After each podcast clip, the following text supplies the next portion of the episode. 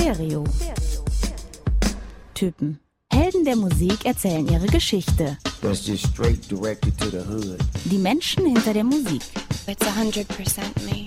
Backstage, The essence of the Doors is like my fire. behind the scenes. Wir sagen immer ganz gerne Blumen Group und Lordy on Crack. Das sind wir. Es wird persönlich. Put your fucking money where your mouth is, man. Stereo. Typen. Ein Podcast mit Marc Mühlenbrock und Tillmann Kölner. Moin Marc, Tag Tillmann. wie ist es? Ein bisschen herbstblusig. Ein bisschen herbstblusig, ja. Die, die Sonne senkt sich hier auch gerade über Köln-Mitte. Ja, es wird kalt, es ist dunkel, es ist Abend. Aber wir haben mal, weil es Abend ist, ausnahmsweise auch mal ein Bierchen aufgemacht. Ja, wieso ja, nicht? Ein Hamburger... Nein, ich darf nichts vorwegnehmen. Ja. Ich habe äh, ein äh, gerade ein, was ich ganz ganz selten mache, ein österreichisches Brausegetränk getrunken, um nämlich wieder ein bisschen wacher zu werden, ein bisschen den die Spätjahrs äh.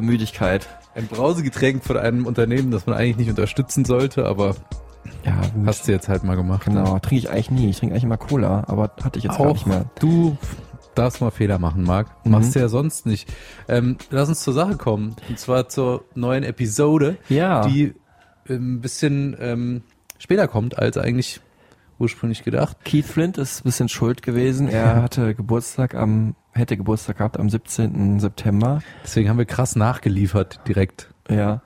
Und äh, innerhalb von einer Woche da noch eine Episode gemacht und jetzt, dann haben wir gedacht, jetzt machen wir mal zweieinhalb Wochen Päuschen. Ne? Ein bisschen, bisschen längere Zeit ist vergangen. Ich habe auch äh, Feedback bekommen vom äh, lieben Kollegen Jörn, der äh, die Folge äh, gelobt hat. Die Auch zwei- Prodigy-Folge. diese Prodigy-Folge äh, und auch ein, zwei Sachen angemerkt hat, was ein besonderes Lob ist, weil er riesengroßer The Prodigy-Fan ist. Dankeschön. Danke dafür. Ich habe auch äh, Feedback bekommen, zum Beispiel von Peggy, Ja. die ich kennengelernt habe auf dem Reeperbahn-Festival und dann schrieb sie mir, dass sie ähm, vom lieben Freund Algorithmus Ah, den kenne ich auch. den ja. Podcast empfohlen bekommen hat. Grüße an den Algorithmus. Mhm. Ähm, ist auch ein ganz guter Typ, also könnt ihr mal gucken. so, der empfiehlt manchmal ganz nette Sachen, der Al. Ja. Und sie war ähm, total begeistert und meinte, ähm, dass sie es sehr nerdig findet, aber sehr schön, weil sie sich auch sehr für Musik interessiert und dass wir noch mehr Gefühl reinbringen, wenn wir über Frauen in der Musik reden. Ist Aha. aufgefallen. Also zum Beispiel bei der Aha. Lana-Folge. Okay. Da können wir ja schon mal abspoilern. Es wird demnächst auch wieder eine Folge über eine Frau geben. Da wird es da wieder gefühlig. Genau. Heute wird's äh, eher so bierernst. Bier ernst und aber auch ein bisschen lustig vielleicht. ja. Dann let's, let's did it, oder? Hier Let's Let's went. Genau. Folge 9, oder? Ist Number 9, ja. Number 9. Dann greif mal. Number 9. Der ist schon vorweggegriffen, ne? Schneiden wir raus. Nehmen wir raus, gut. Ich steige über die neuen Platten, die Marc sich gekauft hat. Marc hat wieder Tausende von Euro, die er hier einnimmt mit diesem Podcast. Ja. Hat er alle für Platten ausgegeben. Mein ganzes Salär, was Tillmann Kölner mir äh, pro Monat äh, zahlt. Unter anderem Daisy Age, die muss ich mir gerade noch mal kurz schnappen, weil die auch so ein bisschen schon die Brücke schlägt. Da ist nämlich, Ein geiler Sampler, ja. da ist nämlich Naughty by Nature drauf, OPP. So, jetzt habe ich auch schon wieder ein bisschen abgespoilert. ja. Ich leg die mal wieder weg, deine 400 Euro Platte, ja? Ja. Ganz unsorgsam. Okay. Also, ich schreite zur Instrumentenwand im Mhm. Marx Musikmuseum und die Wahl fällt wieder schwer.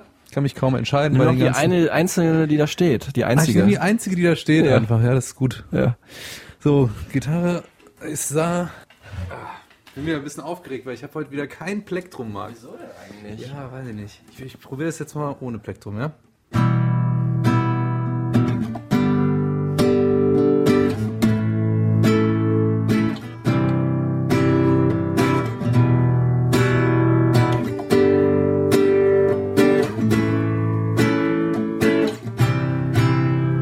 Es ist 1996. Ich hab's natürlich erkannt. Ich hatte natürlich auch ein gewisses Vorwissen, weil ich ja wusste, um was es in dieser Episode geht. Aber ich glaube, man konnte es ganz gut erkennen, obwohl das nicht der markanteste Part des Songs ist. Äh, es ist natürlich Jein von äh, Fettes Brot. Heute geht's also nach Hamburg äh, zu Moin, moin. Deutschlands Rap Instanz. Da passt das Moin Mark hier auch nochmal besonders gut. Prototyp heißt die Folge. Hat- Prototypen, eigentlich so Stereotypen, ne? Äh, Ich hatte eigentlich ja auch nettes Brot vorgeschlagen, weil die auch sehr nett sind, Ja. die drei Jungs. das stimmt. Ähm, fandst du so ein bisschen lame? Unverbindlich, ja, war nicht Ja. so treffend.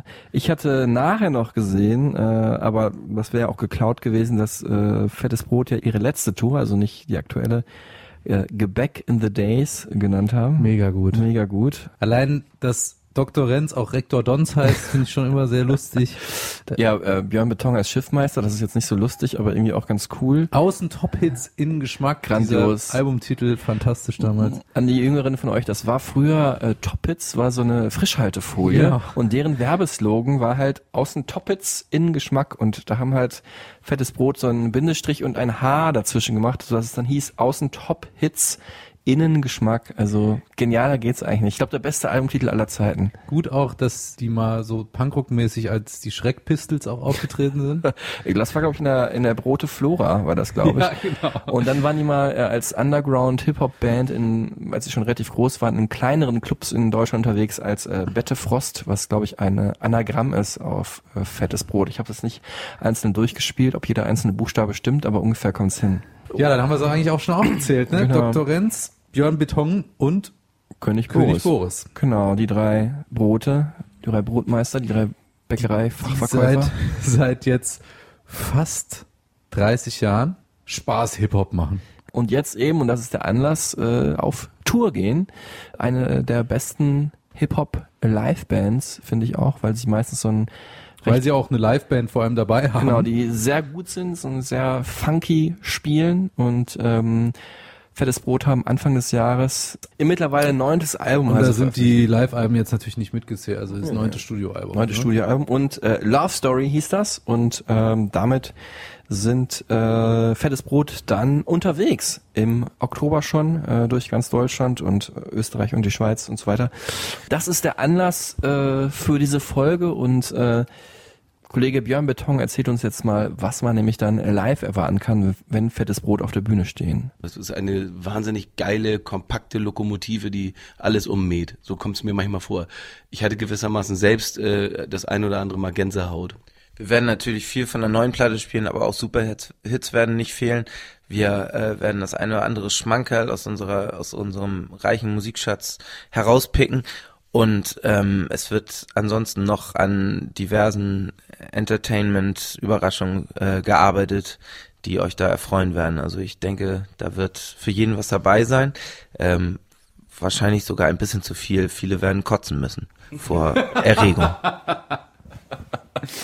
Ja, einladend, würde ich sagen. Das war gerade noch äh, Rektor Dons alias äh, Dr. Renz, der Ja. uns äh, eine ne Apothekerwarnung gibt, sozusagen. Dann sind wir auch im Brainstorming, oder? Ja, Was äh, uns zu dieser Band spontan einfällt. ich sag natürlich Hamburg. Ich sag Hip-Hop. Ah, okay. Hm, jein. Äh, Wildwechsel. Oh. Weißt du, dieser Track mit, Ja. Wo ich zum Beispiel Max Herre kennengelernt habe, damals als Maximilian, mach Ah, Stereoanlage ja. an, ist mir gemütlicher. Ähm, St. Pauli. 1996. Shoutout an dieser Stelle übrigens an Jan Wehn, ähm, Kollege Jan Wehn mit seinem äh, Deutschrap-Podcast Summer of 99, wo er zurückschaut äh, auf die, ja, die Hochphase des Deutschrap, die dann schon so Ende der 90er, vor allem 99 war. Also echt auch, lohnt sich da mal reinzuhören in die verschiedenen Episoden. Hätte besser gepasst, wenn er Summer of 96 geheißen hätte. Ja, Jetzt. auf jeden Fall für, für Jain und für die Story hätte es auf jeden Fall besser gepasst, wenn er Schade. Summer of 96. Aber Jan, ne? Also hier eine Inspiration vielleicht fürs nächste Mal. Weil das schon so auch die eine der Hochphasen war, 96. So, da ging das so richtig los mit, mit deutschem Hip-Hop. Was hast du 96 gemacht? Im Sommer von 96? Da habe ich vor allen Dingen Jain gehört. Ja. Sehr, sehr, sehr,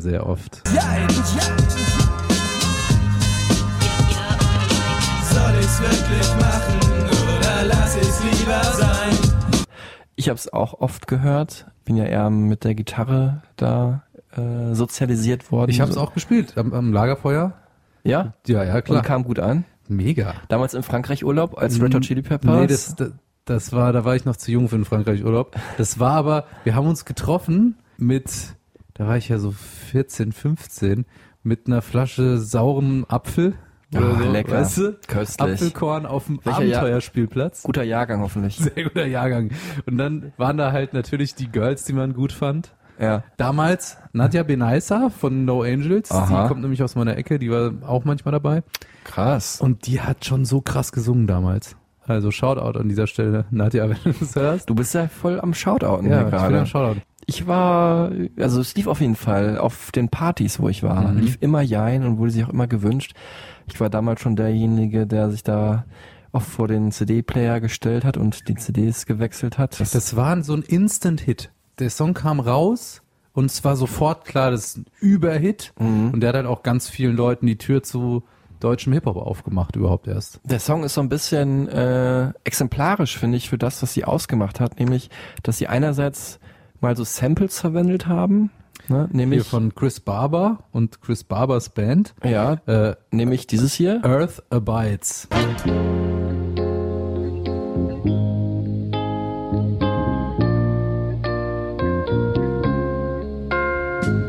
Und dann, was auch ganz spannend ist, dieses Zitat äh, von, vom Farside Track She Said, der 1995 rauskam. She said, it'll be good if you stay with me tonight. Also Ami, Ami Hip-Hop in äh, Deutsch, praktisch dann mit deutschem Text nachgesungen. Und ähm, ja, das ist so ein bisschen das, die andere Schiene, dass sie nämlich so Sachen so ein bisschen nachgespielt, abgewandelt haben. Also auch das prägnanteste an dem Lied ist ja für mich dieses äh, Trompeten-Echo, dieses Alpen-Echo, nein, dieses Mariachi-mäßige äh, Trompeten-Echo, was halt immer wieder vorkommt.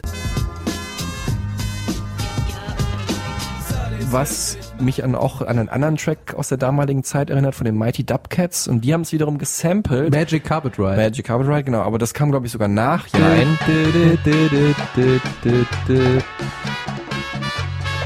Das ist nämlich gesampelt von äh, den Chakachas. Fettes Brot haben sie wiederum nicht gesampelt, sondern nachgespielt. Und äh, das ist auch so eine Sache, die sie in ihrer Karriere häufiger gemacht haben. Dass es so angemutet ist, wie irgendwie ein Mariachi-Trompeten-Solo oder angelehnt ist an irgendeinen Disco-Sound und so. Und äh, bei generell immer viele Versatzstücke aus verschiedenen äh, Genres Genau. auch genommen. Haben wir dann aber auch mit Blasmusik, also mit James Last, dann mit dem James Last Orchester auch zusammengearbeitet. mit James äh, Blast. James Blast, Musik. Genau. Ja. Und Jetzt äh, kommen wir aber hier schon wirklich ins super nerdige Detail. es war auch so eine eine Vom- eine eine, vom eine Zuschrift, Brötchen hier, äh, genau, die wir bekommen haben, wir nicht zu sehr abnörden. Stimmt. Dann lass uns mal ähm, so uns ein bisschen chronologisch entlanghangeln, Mhm. ja, weil wir wollen ja die Band auch kennenlernen. Genau. Vorher aber wie immer die Frage an dich, Marc, wo hast du sie getroffen und wann? Ich habe sie auch mal getroffen, aber im Studio natürlich ist es immer so ein bisschen äh, langweilig im Verhältnis zu deinen Begegnungen, weil ich treffe die Künstler ja meist immer nur im Radiostudio.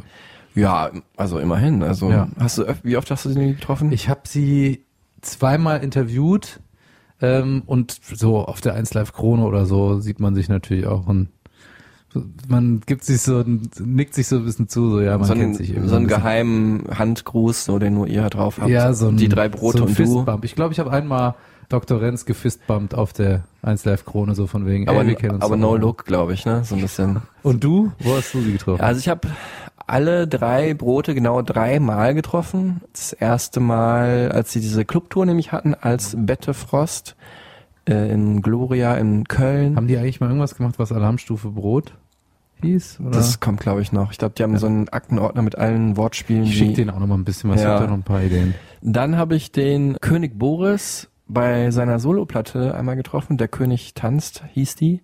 Weirde Platte auch. Ja, Weirdes Projekt. Äh, werden wir gleich auch noch drüber sprechen, fand ich, fand ich sehr interessant und außergewöhnlich.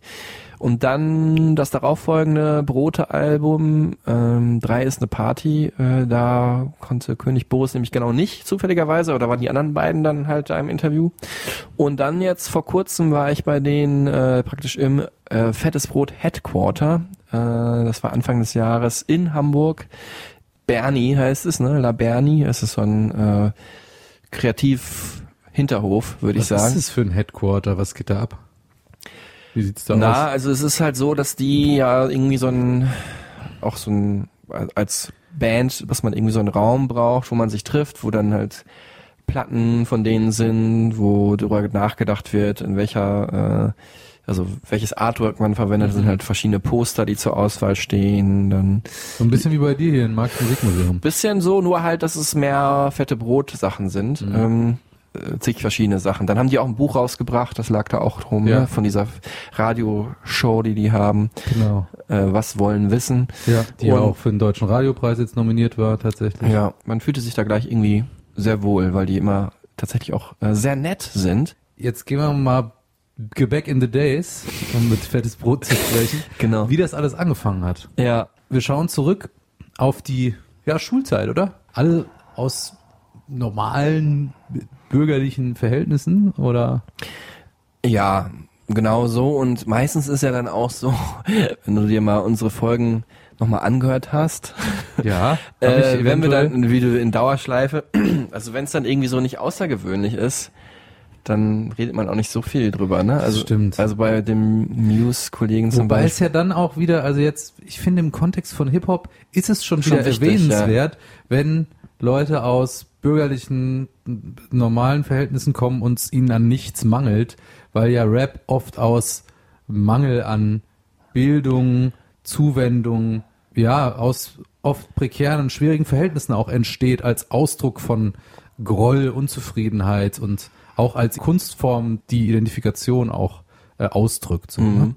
So war es halt in äh, bei Fettes Brot nicht. Kein also, Straßenrap. Genau, also so wie du es halt gerade beschrieben hast, ist es ja ursprünglich entstanden in den USA, nämlich in der Bronx. Ähm, Menschen hatten, ähm, wollten sich kreativ ausdrücken, hatten noch nicht mal Instrumente und dann haben halt Platten genommen und die geloopt und darauf halt gerappt. Ne? Also kurz mal die Geschichte des Hip-Hop, sorry Jan Wen, kann man auch in einem Satz erzählen. äh, aber äh, in den 90ern ist es ja bei uns eigentlich anders entstanden, nämlich dass eher so Akademiker-Kids, Mittelstandskids. Mittelstandskids halt diese Musik halt geil auch fanden. Weiße, muss man sagen. Ja, vor allem eher Großteil. Weiße und dann halt das äh, für sich adaptiert haben. Ich, also Fettes Brot haben äh, zusammengefunden auf einer Schule in Pinneberg. Danach, Pinneberger Freibad spielt auch eine Rolle in Viele Wege führen nach Rom zum Beispiel. ja. Ich habe dann mal danach gefragt, weil auf dem neuen Album gibt's nämlich auch einen Song, ähm, der sich so ein bisschen mit der äh, Zusammenfindungsgeschichte der Brote befasst. Du kommst nicht aus Berlin, New York oder Los Angeles. Kennst alles aus dem Internet, aber das ändert nichts. Denn da, wo du wohnst, ist echt nicht viel los. Und dein Leben ist nicht so wie in Rap-Videos. Ansonsten alles normal. Manchmal sogar trist, oder gibt's zwei Typen, mit denen du dich fast jeden Tag triffst. Ihr hasst dieselben Idioten, liebt die gleiche Musik. Die Melodien, die Rhymes und die Beats, yeah. Ihr habt zusammen schon so viel Action gemacht und wart bei Dosenbier und Rapmusik nächtelang wach. Und jeder von euch hält sich für einen verdammten Megastar, wenn ihr Reime kickt auf euer Parkbank vor jeder Keine. Gang, keine Posse, keine Crew. Nur zwei Freunde und du. Mit schiefer Fresse und schrägen Humor. Doch dir geht es besser als jemals zuvor. Allerdings hat mir dann äh, Dr. Renz gesagt, ist die komplett erfunden. Wir haben einen Song über Freundschaft auf dem Album, wo wir quasi auch so ein bisschen unsere eigene Geschichte vielleicht angedeutet wissen wollen. So ein bisschen wie ein, ein Paralleluniversum, in dem wir uns auch hätten auf dem Dorf kennenlernen können und äh, einfach nur aus Fun Doppelreime vorm Edeka kicken auf der Parkbank. Ich muss bei Dr. Renz, wenn ich ihn höre, muss ich immer an Dreadlocks auch denken. Ne? Habe ich Ja. vorhin im Brainstorming vergessen. Ja. Er hatte so diese geilen Dreadlocks und sah so aus wie die Typen, auf die man neidisch war, weil alle Mädels die süß fanden früher in der Schule. Ja. So diese Surfer, bisschen so Flohmarktmäßig gekleidet, die Surferboys mit den Dreadlocks. Ja, das war eh der Frauenschwarm, ne? Also Total. meine Ist auch immer noch ein hübscher Typ. ja, Klassenkameradin und die ähm, auch später an der Uni, die ich dann Mädels, die ich da kennengelernt habe. Shoutout, wer ist das? Ich weiß nicht, ob ich das sagen darf, aber ich sag's ja mal, liebe Hongmi, du hast mir mal gesagt, du warst sehr äh, verknallt in Dr. Renz mit seinen Rastas und ich finde, er hat sich auch zum richtigen Moment abgeschnitten. Das Ja. war jetzt so, so ein Trend gesetzt und dann war es auch gut. Und zwar zu Fettes Brot lässt grüßen, ne? Zu dem Also- Album 98. Ja. Ja, wir sind aber noch im Jahr 95. Äh, da gab es nämlich die Klasse von 95. Irgendjemand hat sich die Mühe gemacht, ich weiß gar nicht mehr was, die Specs oder so oder Intro und hat ähm, so ein bisschen so einen Sampler rausgebracht, um so ein bisschen so einen Überblick zu schaffen, was passiert gerade eigentlich im deutschen Hip-Hop. Deutscher Hip-Hop, das war bis dato halt entweder so Fanta 4 Sachen, Mhm. dann Advanced Chemistry, war, genau, Advanced Chemistry, nach denen die Beginner ihr letztes Album benannt haben.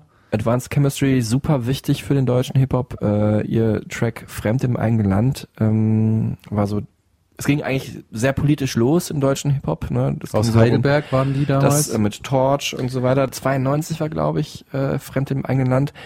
Tatsächlich waren aber Advanced Chemistry da mit ihrem Track, überhaupt der Musik, der sie gemacht haben, so ein bisschen allein auf weitem Felde. Es wurde tatsächlich dann eher so in diese andere Richtung, die Fanta 4 schon vorher gegangen waren, nämlich so ein bisschen Mittelstand-Kids rappen über Absurditäten des Alltags, über lustige, merkwürdige Dinge, über Freundschaft, über Liebe, über Feiern.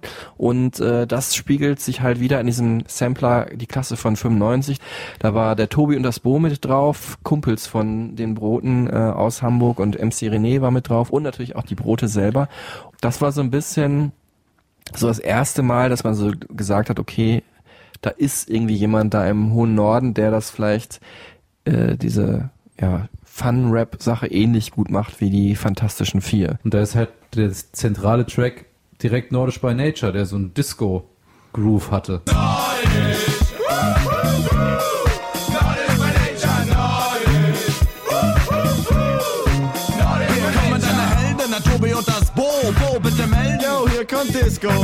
Ja, also natürlich mit einem Zitat der Bee Gees auch drin, Nachtfieber, Nachtfieber. Nachtfieber, Night Fieber Fever. ne? uns im Norden. Genau, und es wirkt auch so, als wenn das gesampelt wäre, ist es aber, glaube ich, Mhm. äh, nicht. Nordisch by Nature natürlich auch äh, du- by Nature, OPP. hast es am Anfang Referenz. gesagt zu äh, dem Daisy Age, äh, eine Daisy Age Band, OPP auch ein Riesenhit für mich damals gewesen. Und ähm, ja, dieser Track war so ein sogenannter Posse-Cut. Das heißt, äh, es waren nicht nur die Brote selber drauf, sondern auch bekannte und befreundete andere Rapper. Mhm. Äh, der die Tobi dann auch im Video zu sehen waren. Genau. Am bekanntesten halt dann eben äh, der Tobi und das Bo und Jan Delay natürlich auch. Äh, Jan Delay muss man, glaube ich, nicht erwähnen, was dann später aus dem geworden ist. Tobi und Bo, fünf Sterne Deluxe, muss man dann vielleicht nochmal erwähnen, Mhm. was daraus entstanden ist. Und der äh, Erfolg war dann recht groß von Nordisch by Nature, ein Charterfolg, eigentlich total unüblich. Es war ja so, Riesig war der. ja, war so ein, sag ich so ein 8-Minuten-Track eigentlich Mhm. äh, auf dem Album oder sieben, ich weiß nicht. Mhm. Und haben die dann halt, die Plattenfirma hat auch gesagt, Quatsch, hier bringe ich als Single raus. Haben wir zusammen- Radio-Edit. Radio-Edit raus und bringen das mal raus. Und dann äh, haben die Brote was gemacht, was total ungewöhnlich ist. Was auch äh, übrigens schön dokumentiert ist, eben wieder Shoutout an Jan Wehn, ähm, in diesem wahnsinnig tollen Buch äh, könnt ihr uns hören, in dem die Deutschrap-Geschichte chronologisch aufgeführt ist, von Protagonisten, wie zum Beispiel auch Fettes Brot. Die haben den vom Markt genommen, Mhm. den Song, weil der zu groß wurde, weil das zu hittig war.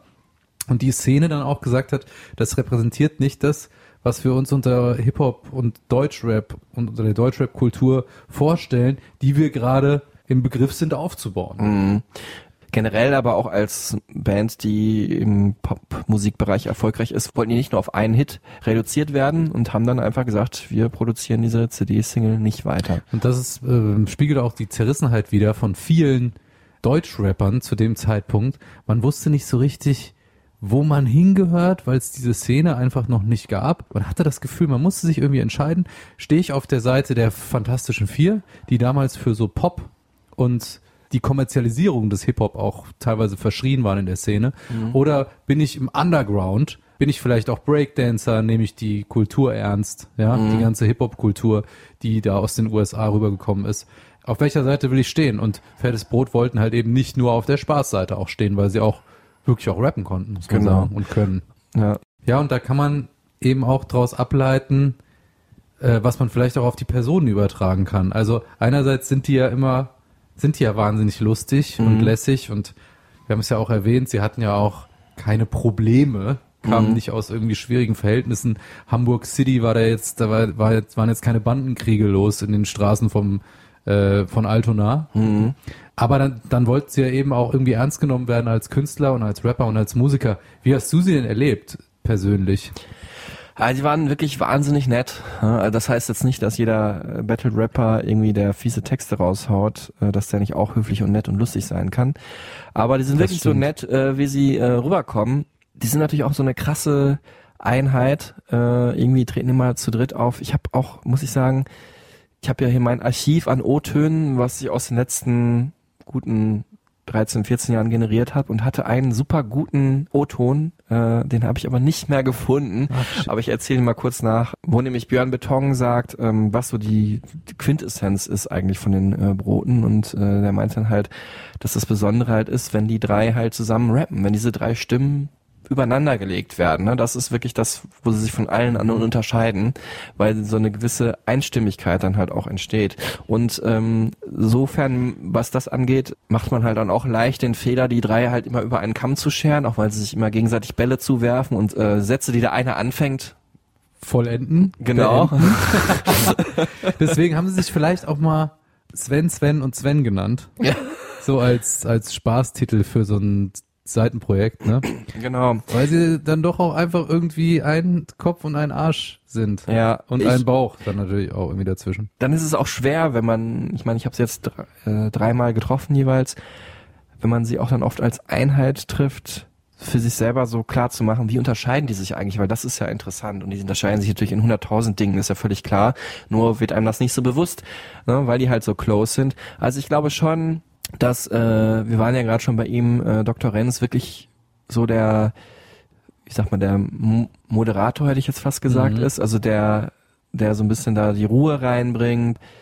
Ja, und äh, ich glaube, der, dass schon Björn Beton und äh, König Boris eher so ein bisschen äh, rebellischere Typen sind noch und auch, würde ich jetzt sagen, wenn die zu zweit wären, noch mal eher aneinander geraten würden. Also Mhm.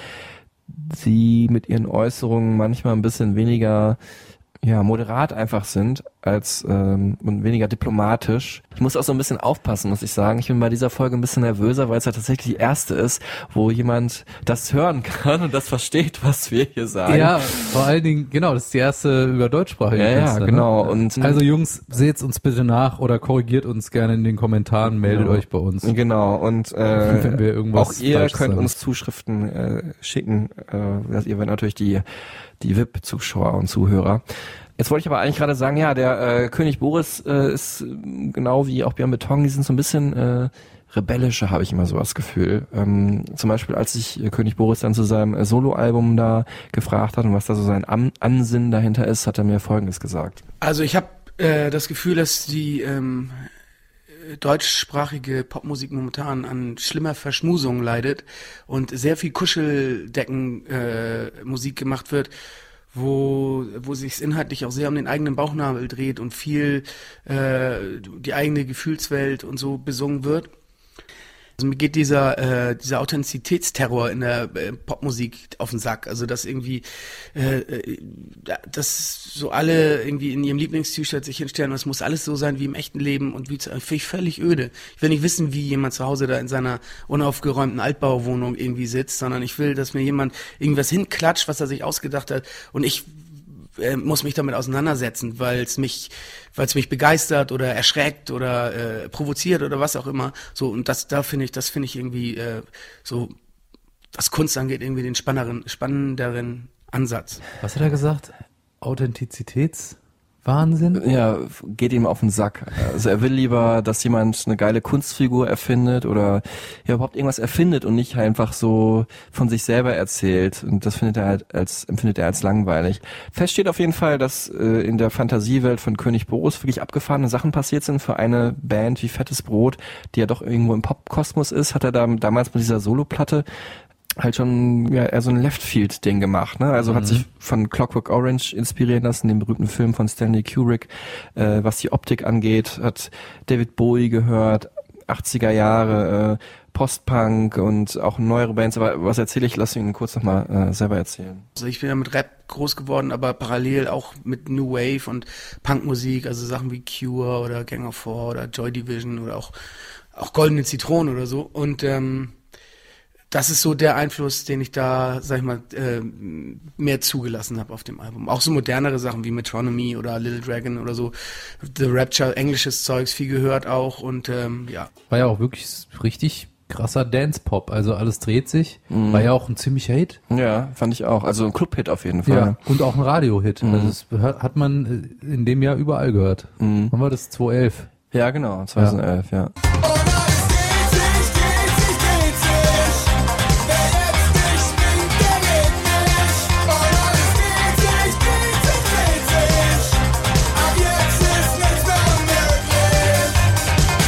Was haben die anderen Jungs in der Zeit gemacht? Doc Rance hat äh, eine Familie gegründet, also Kind bekommen. Und äh, Björn Beton hat gesagt, er war viel im Internet. was ich auch sehr lustig fand, aber er Ja. meint es auch äh, positiv. Also er hat halt super viel nach neuer äh, Musik gesucht und äh, auch gefunden. Hat äh, ein Haus auch gebaut, also auch profane Sachen. Also, aber wenn wir jetzt nochmal bei der Musik bleiben, ich finde es schon ganz interessant, so wo so die Einflüsse halt so dann herkommen. Ne? Mhm. Wenn jetzt Fettes Brot zusammenkommen, also die haben auch einen äh, relativ unterschiedlichen Musikgeschmack. Wir haben jetzt gerade gehört, also alle mögen Hip-Hop, obviously, aber Björn Beton sagt uns jetzt nochmal, wo so diese ganzen Inspirationen eigentlich im Einzelnen herkommen und wie sich die Brote auch da unterscheiden. Ich will es jetzt irgendwie ganz klischeehaft so ein bisschen vereinfachen und sagen, okay, vielleicht ist Boris irgendwie zusammen äh, verantwortlich für so einen gewissen äh, 80s New Wave Pop Moment irgendwie. Ich glaube, Martin ähm, könnte man vielleicht ganz klischeehaft sagen, ist jetzt für für so ein klassisches äh, Burt Bacharach mäßiges Songwriting vielleicht irgendwie verantwortlich oder äh, am meisten sich dadurch beeinflussen lassen und wenn es glaube ich dann eher um so Clubmusik geht und und um Dance Musik geht oder sowas, dann ist das vielleicht eher so mein Einflussbereich gewesen. Das ist jetzt sehr einfach aufgeteilt, aber so ein bisschen so kommt es mir manchmal vor. Ja, das hört man ja dann auch in der weiteren musikalischen Entwicklung, wenn man sich die äh, verschiedenen Alben anschaut. Ich muss aber an dieser Stelle nochmal sagen, ich Ein Shoutout? Nee? Ja, Shoutout. Ich, also ich möchte mich einfach mal auch, auch bedanken Ja. bei Fettes Brot, weil sie mit dafür äh, verantwortlich sind, dass ich Deutschrap so früh lieben gelernt habe. Die haben so ein, so ein Zuhause geboten für für Hip-Hop damals, für alles, was irgendwie Hip-Hop war und haben das gefeatured auf ihrem Album und hatten dann schon auch diese Aufmerksamkeit durch so Hits wie Nordisch by Nature oder Jein. Ne? Und hatten dann eben die Möglichkeit auch, Leute vorzustellen und so. Das darf man immer nicht vergessen. Die haben auch wirklich viel, viel getan für deutschen Rap, bevor sie dann eben auch immer mehr zu so einer, ja, Party-Band auch geworden sind, ja. Und da sehe ich auch Parallelen zu Deichkind, die ja auch aus Hamburg sind, die ja auch als klassische Deutschrap-Band angefangen haben mit so ähm, Bon Voyage und so Sachen, die ja immer noch Hits sind heute, aber jetzt halt eher auf Party und Stimmung gehen. Und genauso ist bei Fettes Brot auch. Also dann zum Beispiel Bettina, ne, was dann kam mit Mode Selector zusammen. Wissen auch, glaube ich, viele nicht, dass da die dieses Berliner äh, Elektroproduzenten Team Mode Selector mit dabei war. Da ging es ja dann schon vorwärts. Das war schon fast so so Ballermann, aber mit dem Augenzwinkern. Ne? Ja, äh, so intelligenter Ballermann-Pop. gut, wenn man das Augenzwinkern da noch erkennen konnte, weil das war, war nämlich gar nicht so einfach, fand ich. Das war Stimmt. schon ein krasser Assi-Hit, fand ich. Könntest so. du halt heute auch nicht mehr machen, glaube ich. Nee, So. MeToo-mäßig, weiß ich nicht, ob Bettina Ja, aber es war ja- ein. Es war ja auch gerade, äh, also die haben das ja äh, parodiert sozusagen. Also, Genau. Also, aber es, man, musste es schon verstehen. Also Mhm. man musste auch, ja, das Augenzwinkern musste man da schon raushören wollen, auch auf jeden Fall. Mhm. Bettina, pack deine Brüste ein. Bettina, zieh dir bitte etwas an. Bettina, pack deine Brüste ein. Bettina, zieh dir bitte etwas an. Und dann natürlich dieses James Last Thema, was ja auch angesprochen wurde, ne? Genau, wofür wahrscheinlich dann, äh, wenn äh, wir Björn Beton glauben können, am ehesten äh, Dr. Renz gesorgt hat, der so Burt Bacharach wurde gerade erwähnt, äh, ganz großer US-amerikanischer Songschreiber, vor allem für Filmmusik. What ne? the World Needs Now is Love, ganz bekannt. Raindrops Keep Falling on My Head Mhm. aus äh, Butch Cassidy und Sundance Kid. Ungefähr in diesem selben Kosmos findet er auch statt als äh, deutscher Big Band Leader, der in der Welt eigentlich ein riesiges Renommee hat und äh, mit ihm haben sie dann diesen Track äh, Ruf mich an äh, gemacht. Und davon beeinflusst dann auch äh, der erste Track des Folgealbums da draußen unglaublich äh, fettes Trompeten. Sample war es gar nicht, obwohl es sich so angehört hat wie das äh, Sample, was auch äh, Rakim benutzt hat für Guess Who's Back. Yeah.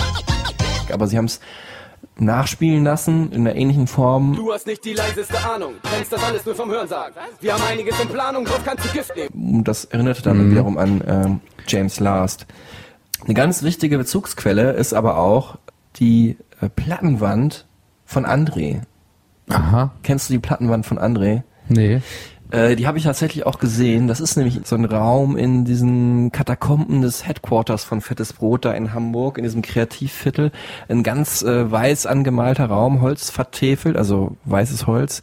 Und da ist wirklich eine Wand nur voll mit Platten. Also so ein Paradies für so Nerds wie mich. Ich hatte da ungefähr leider nur eine Minute, um mir das alles mal kurz anzugucken, weil dann ging das Interview nämlich schon los. Ja.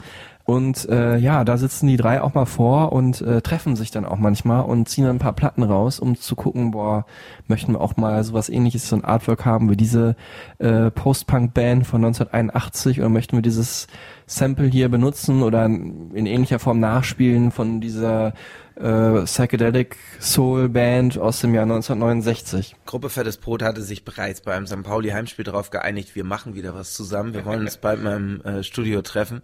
Und ähm, Björn und ich konnten es nicht erwarten und haben einfach schon vorgearbeitet, haben uns mal im Studio getroffen, haben gedacht, wir äh, gucken mal die Plattensammlung unseres alten Freund und Kupferstechers André Luth, der auch unser religiöser Berater und Mitproduzent ist, gucken seine Plattensammlung durch und äh, was wir da rausgezogen haben, war sehr interessant. Unter anderem die Platte Sexual Harassment, ähm, eine 83er Club-Musikplatte von einem amerikanischen Funkmusiker.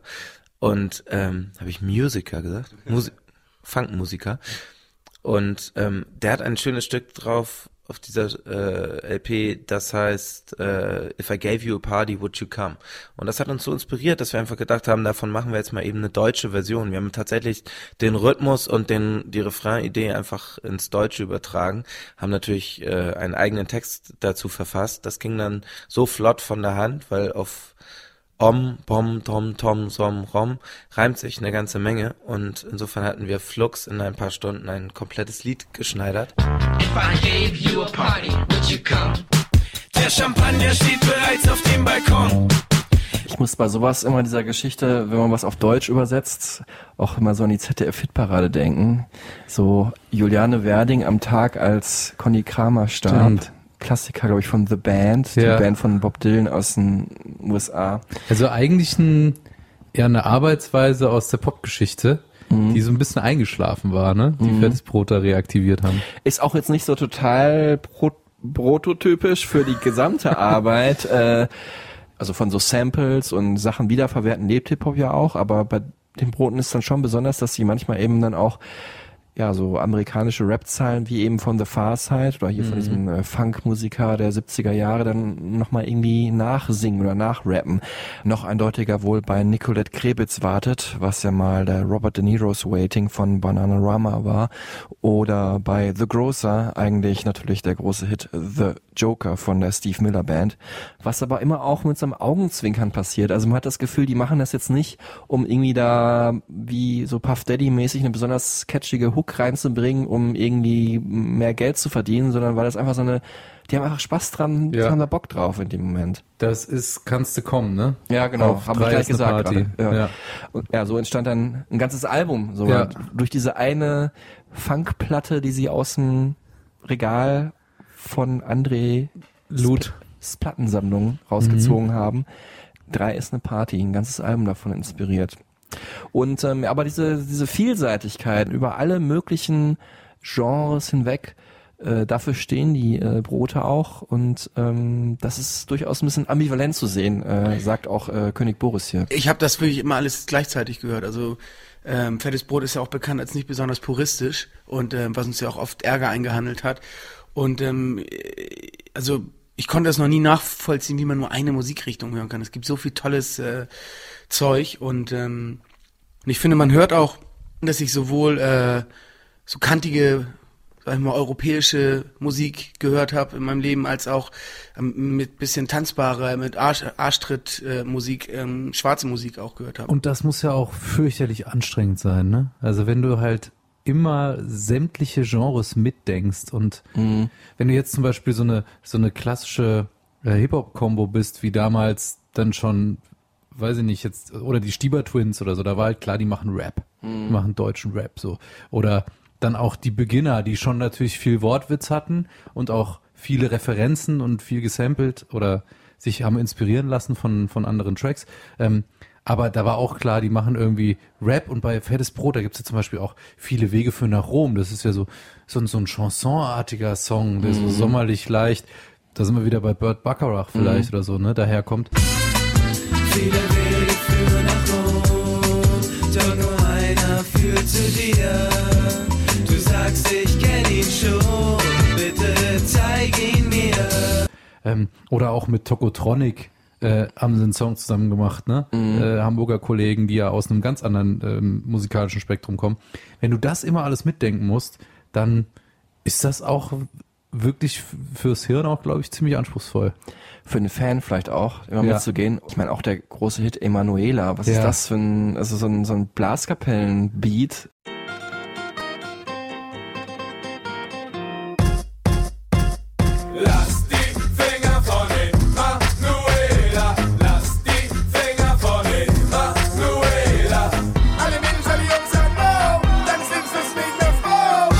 Eingängig. Ja, das ist das Ding. Es ist dann oft halt sehr eingängig. Das ist so ihre Kunst.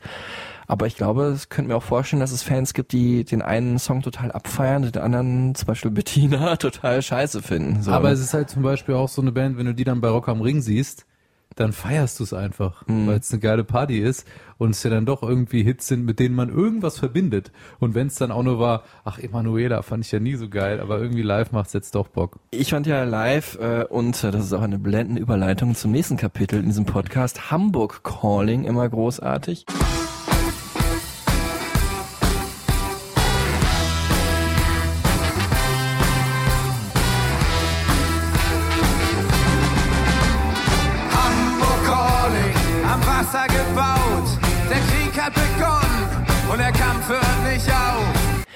Praktisch die Coverversion, wieder sind wir wieder in, ins Deutsche übersetzen von äh, London Calling, London Calling von äh, The Clash.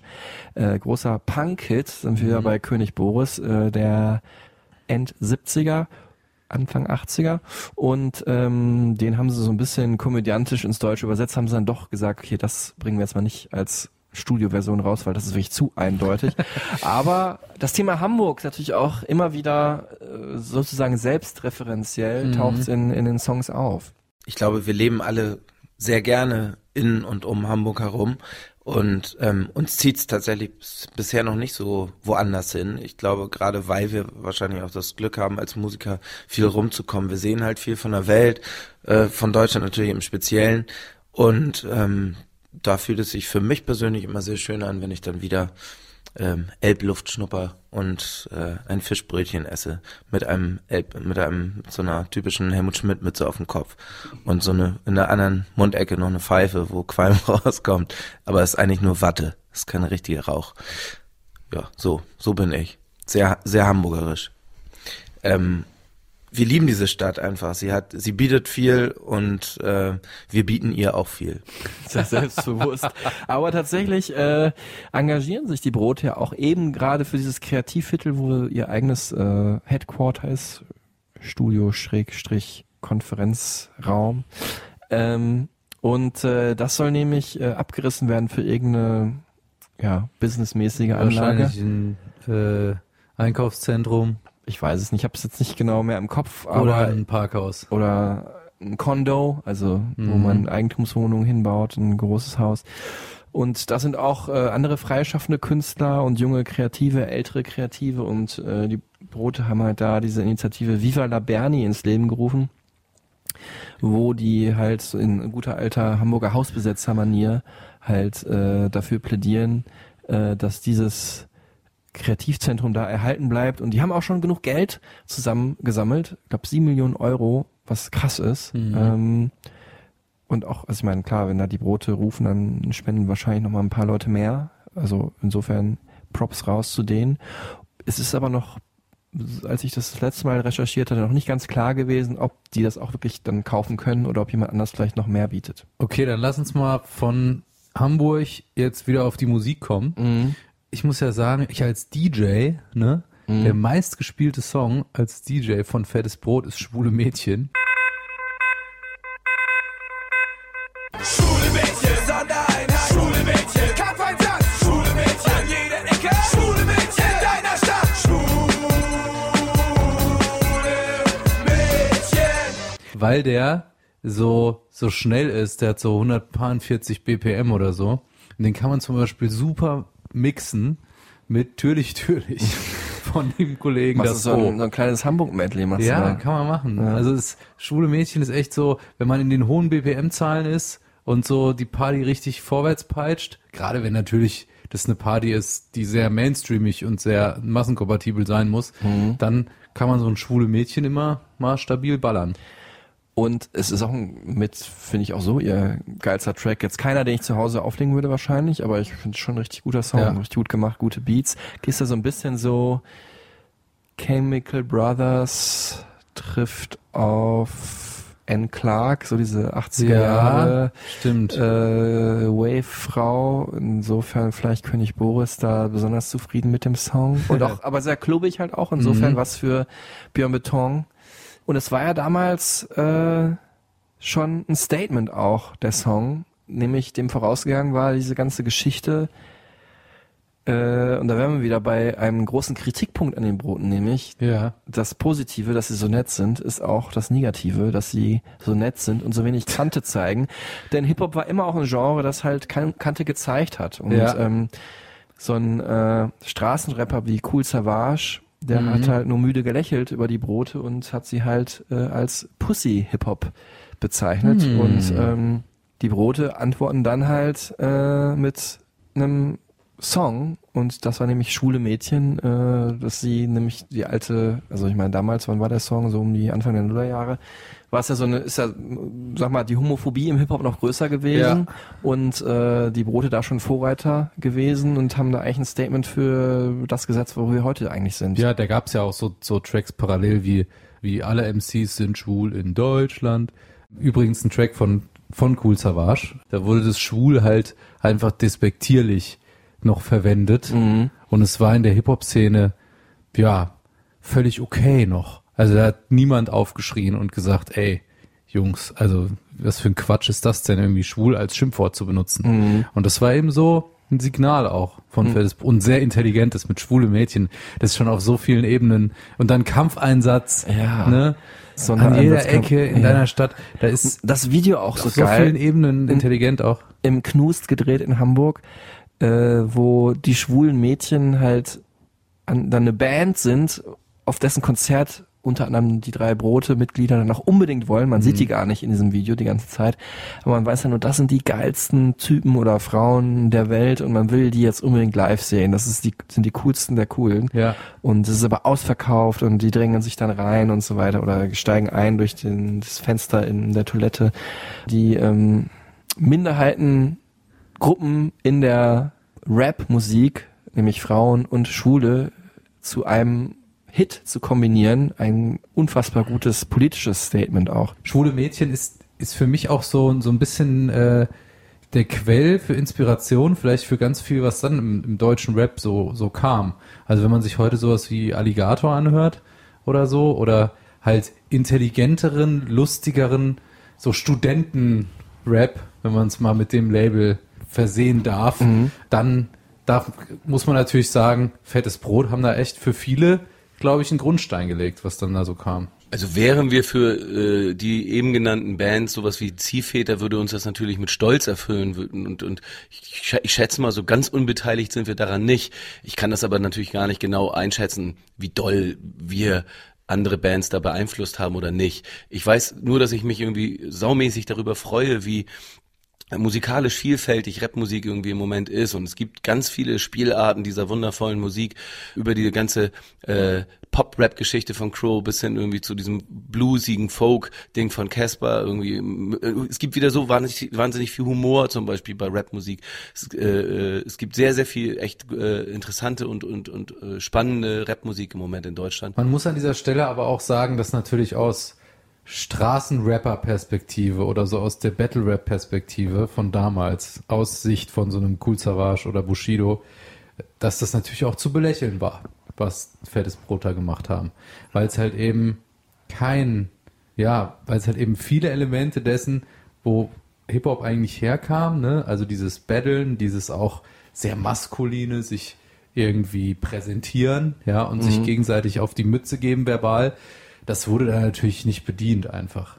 Fettes Brot wussten das und äh, haben sich aber auch bewusst für einen anderen Weg entschieden, weil sie halt auch nicht irgendwie vortäuschen wollen. Natürlich, das wäre noch schlimmer gewesen. Ja, das ist dann richtig dass man irgendwie von der Straße kommt und äh, trotzdem ähm, sagt Björn Beton hier, also die sind auch jetzt nicht abgeneigt gegenüber Straßenrap, äh, auch nicht nach den herben Beleidigungen von Cool Savage. Und äh, genauso wie äh, ich finde, dass äh, St- Straßenrap irgendwie seine Berechtigung hat, finde ich das angenehm und gut, auch wenn ich nicht jeden Text und nicht jede Musik immer mag, aber was was für Verschiedenartigkeit irgendwie es gibt und das finde ich absolut super. Also Das es gab Zeiten, wo ich Rapmusik in Deutschland weitaus langweiliger fand als jetzt. Ja, haben sich dann halt einfach eher für, wahrscheinlich würde man es Studentenrap bezeichnen, entschieden. Ne? Ja, und haben dann äh, ihre Möglichkeit auch gefunden, äh, darauf zu antworten. Einmal natürlich durch den Song Schwule Mädchen, aber Mhm. auch hier im Interview, wo ich sie darauf anspreche auf äh, den Song äh, Kuss, Kuss, Kuss, auch vom Album 3 ist eine Party. Bandintern wird ja viel rumgeküsst bei uns, äh, ist ja klar.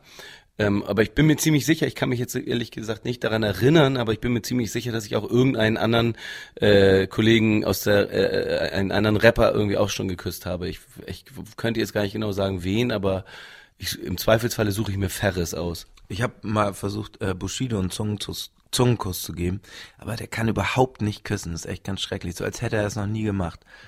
Wirklich, also das kann ich euch nur, kann ich euch nur von abraten. Würde ich jetzt generell auch nicht für eine gute Empfehlung halten, zu versuchen, Bushido einen Zungenkuss zu geben. Ich würde auch was nicht Da kann für ich eine an gute dieser Empfehlung Stelle- haben. Äh, äh, ich würde es auch nicht für eine gute Empfehlung halten, das zu erzählen. Da, da kann ich an dieser Stelle kurz mal erzählen, dass ich mal neben Bushido saß in einem Club in Frankfurt, Und als so? Bushido noch nicht so, so riesig bekannt war.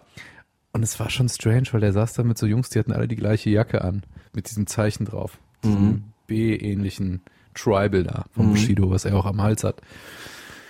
Und dann, dann saß ich da in der Ecke und ich saß auf seiner Jacke. Und dann kam er und meinte so, hey, du sitzt auf meiner Jacke, steh mal auf. Und ich so, jo, Alter, entspann dich so ungefähr, ne?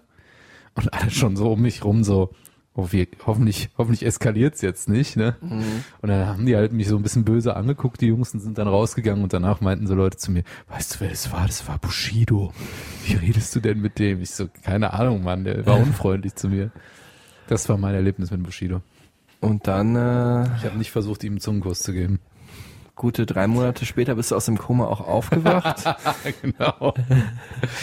Mit diversen Gesichtsbrüchen, nein. Ja, deswegen siehst du so aus. Ja, Na danke, gut. Marc. Ja, ähm, ja und so wie äh, ja Prinz Pi, Alligator, weiß ich nicht, Fitti, Orsons oder so vielleicht auch sagen würden, die Brote sind ähm, in gewisser Weise ja Vorbilder oder haben zumindest einen Weg geebnet für sie.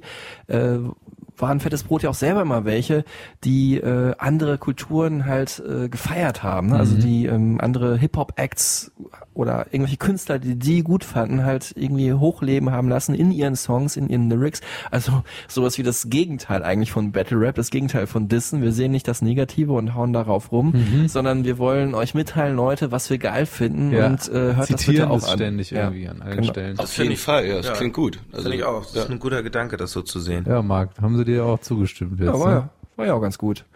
Wir haben tatsächlich alles äh, erstmal unzensiert rausgehauen, was so in, in, so in unseren Köpfen rumschwirrte. Und da hat sich natürlich ähm, in dieser langen Zeit, wo wir schon Musikfans sind, einiges angesammelt. Und ja, ich glaube, es ist so ein bisschen ein Abriss von Kultur, die wir faszinierend finden. Mal natürlich auf einer sehr unterhaltsamen, oberflächlicheren Ebene und manchmal sind da auch äh, ganz tiefe äh, Querverweise im, im Kunstkontext äh, versteckt und ich glaube aber alles kann man kann man, aber braucht man nicht äh, tiefer zu untersuchen. Also ich glaube, wer Spaß daran hat, zu rauszufinden, wer Jonathan Mese ist, weil er es noch nicht weiß, der wird äh, angenehm überrascht sein und wem es egal ist, der kann sich einfach über den schönen Reim freuen. Ja, Marc, da hast du ausnahmsweise mal was richtig gemacht im, im Vergleich zum Ed Sheeran-Interview. Querverweis auf Folge 3 Adventure. Übrigens ein weiterer Querverweis, dass sowohl Ed Sheeran als auch die fetten Brote, sagt man das so? Nee, man sagt, nimmt nicht den Akkusativen, als auch fettes Brot als sehr nett gelten. Und bei den einen hat es sich bewahrheitet und bei dem anderen, bitte hört Folge 3 nochmal an. ähm, jetzt müssen wir reden über die Liebe, Tillmann. Ja, Gerne. Fettes Brot und die Liebe. Kenne ich mich nicht mit aus, aber ich rede gerne mit. Das neue Album heißt ja Love Story, kam Ja. im April raus. Die Tour heißt auch Love Story Tour, ein äh, Album nur über die Liebe. Es war so, dass wir angefangen haben, äh, Demos da zu machen in dem Haus und äh, sind dann so mit den ersten Dutzend Demos nach Hause gekommen, haben das so unserem engsten Kreis vorgespielt. Und äh, da kristallisierte sich relativ schnell raus, dass die Songs, die mit Liebe zu tun haben, am besten ankamen.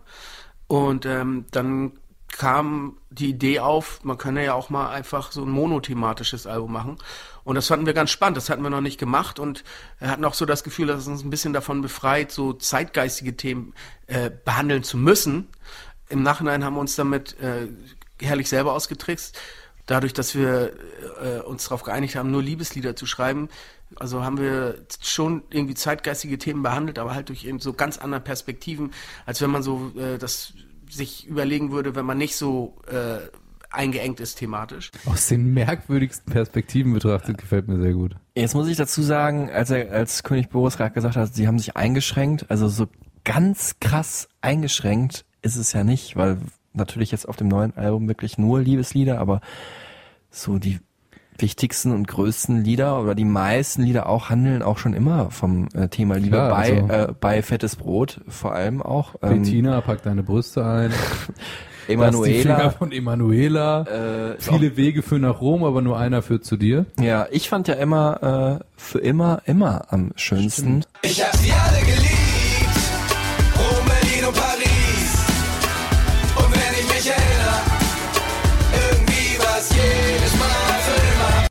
Mit dieser Aussage, dass man ja, wenn man eine Beziehung angeht, eigentlich jedes Mal hofft, dass es für immer ist. Auch wenn es dann vielleicht gar nicht für immer ist. Genauso finde ich, äh, es ist auch richtig und schön irgendwie an ähm, Beziehungen heranzugehen, dass man jedes Mal irgendwie denkt, so, so, das ist jetzt für immer. Vielleicht ist es das ja auch dann, aber äh, drunter mache ich es nicht. Ich meine, genauso wünsche ich mir das doch, dass wenn man verliebt ist und jemanden gefunden hat, dass man dann sich einfach wünscht, so dass wie wie es jetzt ist, soll es für immer sein. In den Strophen geht's aber schon ganz amtlich zur Sache, ne? Björn Beton, das darfst Ja, du jetzt nicht unter den Tisch recht. fallen lassen. Da Da, sitzen schon drei gestandene Männer am Tresen, zeigen sich ihre Tattoos und äh, geben damit an, wo sie überall schon mal eine Freundin hatten. Und äh, ja, da haben wir uns natürlich auch sehr inspirieren lassen von Ingo Insterburg, der da eine äh, kongeniale Vorlage zugeliefert hat in den 70er Jahren mit Ich liebte ein Mädchen. Er hat damals in den Berliner Stadtteilen rumgehühnert und äh, wir haben uns für Hamburg entschieden. Wir fanden die Idee gleich sehr bestechend, dass man, äh, es macht auch einfach wahnsinnig viel Spaß, auf Stadtteile und Städte Namen äh, Reime zu finden und äh, ja, damit, damit die anderen beiden Bandkollegen zu unterhalten und sich quasi hochzuschaukeln, um die allerbesten Reime in dieses Lied zu bringen. Und ähm, da hat es uns bis nach Rio de Janeiro und Istanbul verschlagen. Ja, da haben wir sie wieder. Zwei der großen Themen der Fettes Brot Songs äh, in einem, nämlich Hamburg und die Liebe. In dem Song Und auch die Liebe zu Hamburg.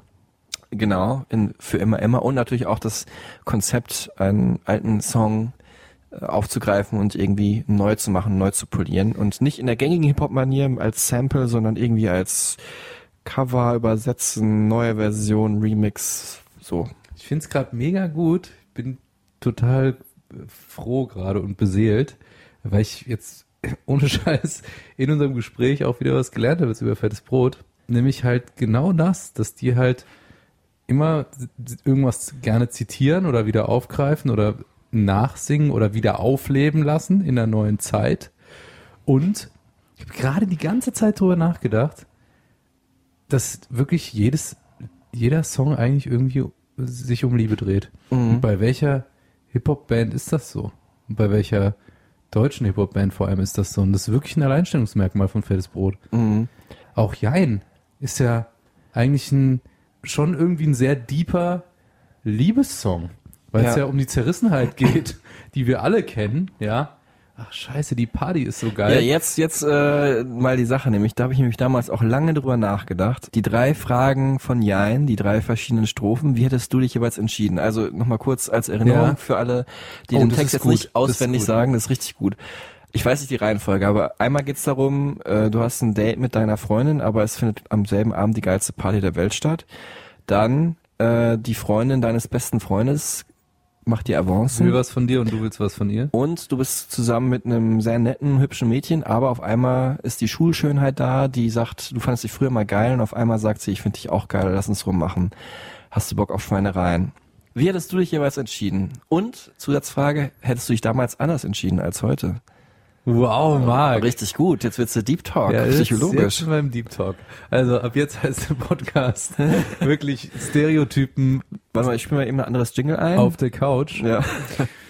Also es sind natürlich drei unterschiedliche Antworten, ne? Es sind ja drei unterschiedliche Situationen. Okay, also Also nicht Jein antworten, sondern Ja oder Nein. Party muss, muss ich sagen, die Freundin müsste Verständnis haben. Also wenn es jetzt nicht jedes Wochenende ist und nicht immer, muss die Partnerin da Verständnis haben, wenn es so eine wichtige Party ist. Oder sie kommt mit, Mhm. geht früher, wenn sie keinen Bock hat, bis zum Ende zu bleiben. Oder feiert einfach mit. Also da würde ich mich, glaube ich, für die Party entscheiden, in der Hoffnung, dass meine Partnerin mich versteht. Okay. Ich hätte damals gesagt, ich gehe zur Party und nehme die Freundin irgendwie mit. Heute würde ich sagen, die geilste Party gibt's immer mal wieder oder habe ich schon längst gefeiert. Also da bleibe ich zu Hause. Das muss dann nicht sein. Okay. Dann Du bist aber auch in einer Partnerschaft und ich nicht. Also Ja. da muss man auch die. du bist eher in der Partyschaft, ja. Ja, genau. Jetzt die zweite Situation, die Freundin deines besten Kumpels. Ist eigentlich klar, muss man nicht lange drüber. Also, Oder? Ja, macht man natürlich auf gar keinen Fall. Mhm. Also es gibt ja auch diesen mittlerweile wirklich schlimmen Spruch, Bros before Hoes. Mhm. Ähm, der, Luder vor Luder. Mhm. der aber, ähm, das, ich finde den, den, äh, den Konter der Ladies auch nicht schlecht. Fries before guys. der ist auch gut. Okay. Ähm, nee, ganz kurz geantwortet. Also würde ich nicht machen, ist eine super schwierige Situation, aber ich würde halt dann vielleicht mit allen halt irgendwie reden, ne? Und Mhm. versuchen, die für alle beste Lösung zu finden. Also ich würde es auch auf gar keinen Fall machen. Es gibt natürlich aber auch, vielleicht, je nachdem wie die Situation ist, dass diese Partnerin für deinen Freund so eine lockere Beziehung Ja, ist genau. und für dich ist sie die Liebe deines Lebens und dann, Dann muss man es halt vielleicht hoch eskalieren. dann, dann, Also- dann, naja, ich würde es auch ansprechen oder Genau. damals hätte ich es wahrscheinlich auch nicht so weise entschieden, aber heute müsste man da vielleicht irgendwie eine andere Lösung finden. Aber jetzt so per se würde ich eher sagen, wenn es jetzt nur Ja oder Nein heißt, würde ich sagen Nein. Ja. Und jetzt die dritte Situation, finde ich die schwierigste. Da würde ich ganz klar sagen, jein.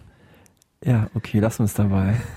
Also es ist wirklich stark situationsabhängig und das kann man in viele Richtungen ausdifferenzieren, diesen letzten Kasus, finde ich. Da würde ich einfach der Liebe nach entscheiden. Ne? Also ich würde niemanden betrügen, aber ich würde immer dem Herzen nach entscheiden. Und wenn ich dann jemand anders besser Jetzt finde nicht um Kopf und Kragen. oder gut finde, dann äh, würde ich mich auch, also ich würde mich für die Person entscheiden, die ich, in die ich verliebt bin natürlich. Und Es egal ja- wer das ist. Es ist ja halt eben so stark auch, weil die Antwort auf diese Fragen halt wirklich so schwer zu geben ist. Also die klare Antwort, deswegen Das- ist es ja jein. Das triggert ja so unglaublich. Ne? Der Text ist ja nicht nur gut und witzig und reimt sich, sondern er holt auch damals wie heute die Leute genau ab in Situationen, in denen sie eventuell Voll. schon mal waren oder sich zumindest sehr leicht reinversetzen können. Und ähm, da hat mich natürlich interessiert, was an diesem Song ist denn Wahrheit und was ist erfunden? Es ist so wie immer bei Fettes Brot, es ist 50% selber erlebt, 50% bei anderen Leuten abgeguckt und 50% Fantasie. Nice. Also, äh, 150 Prozent wie immer bei aber ich dachte Festbrot. mir auch so bei drei Strophen macht es ja dann irgendwie so Sinn, drei verschiedene Sachen zu sagen. Ja, irgendwie kennt ja jeder die jeweiligen Begebenheiten, die da besungen werden, in irgendeiner Facette. Ja, und die Lebenssituationen ändern sich aber auch. Also ich wurde, ich war damals so Teenager und fühlte mich da komplett abgeholt, so von den, äh, von diesen drei Fragen.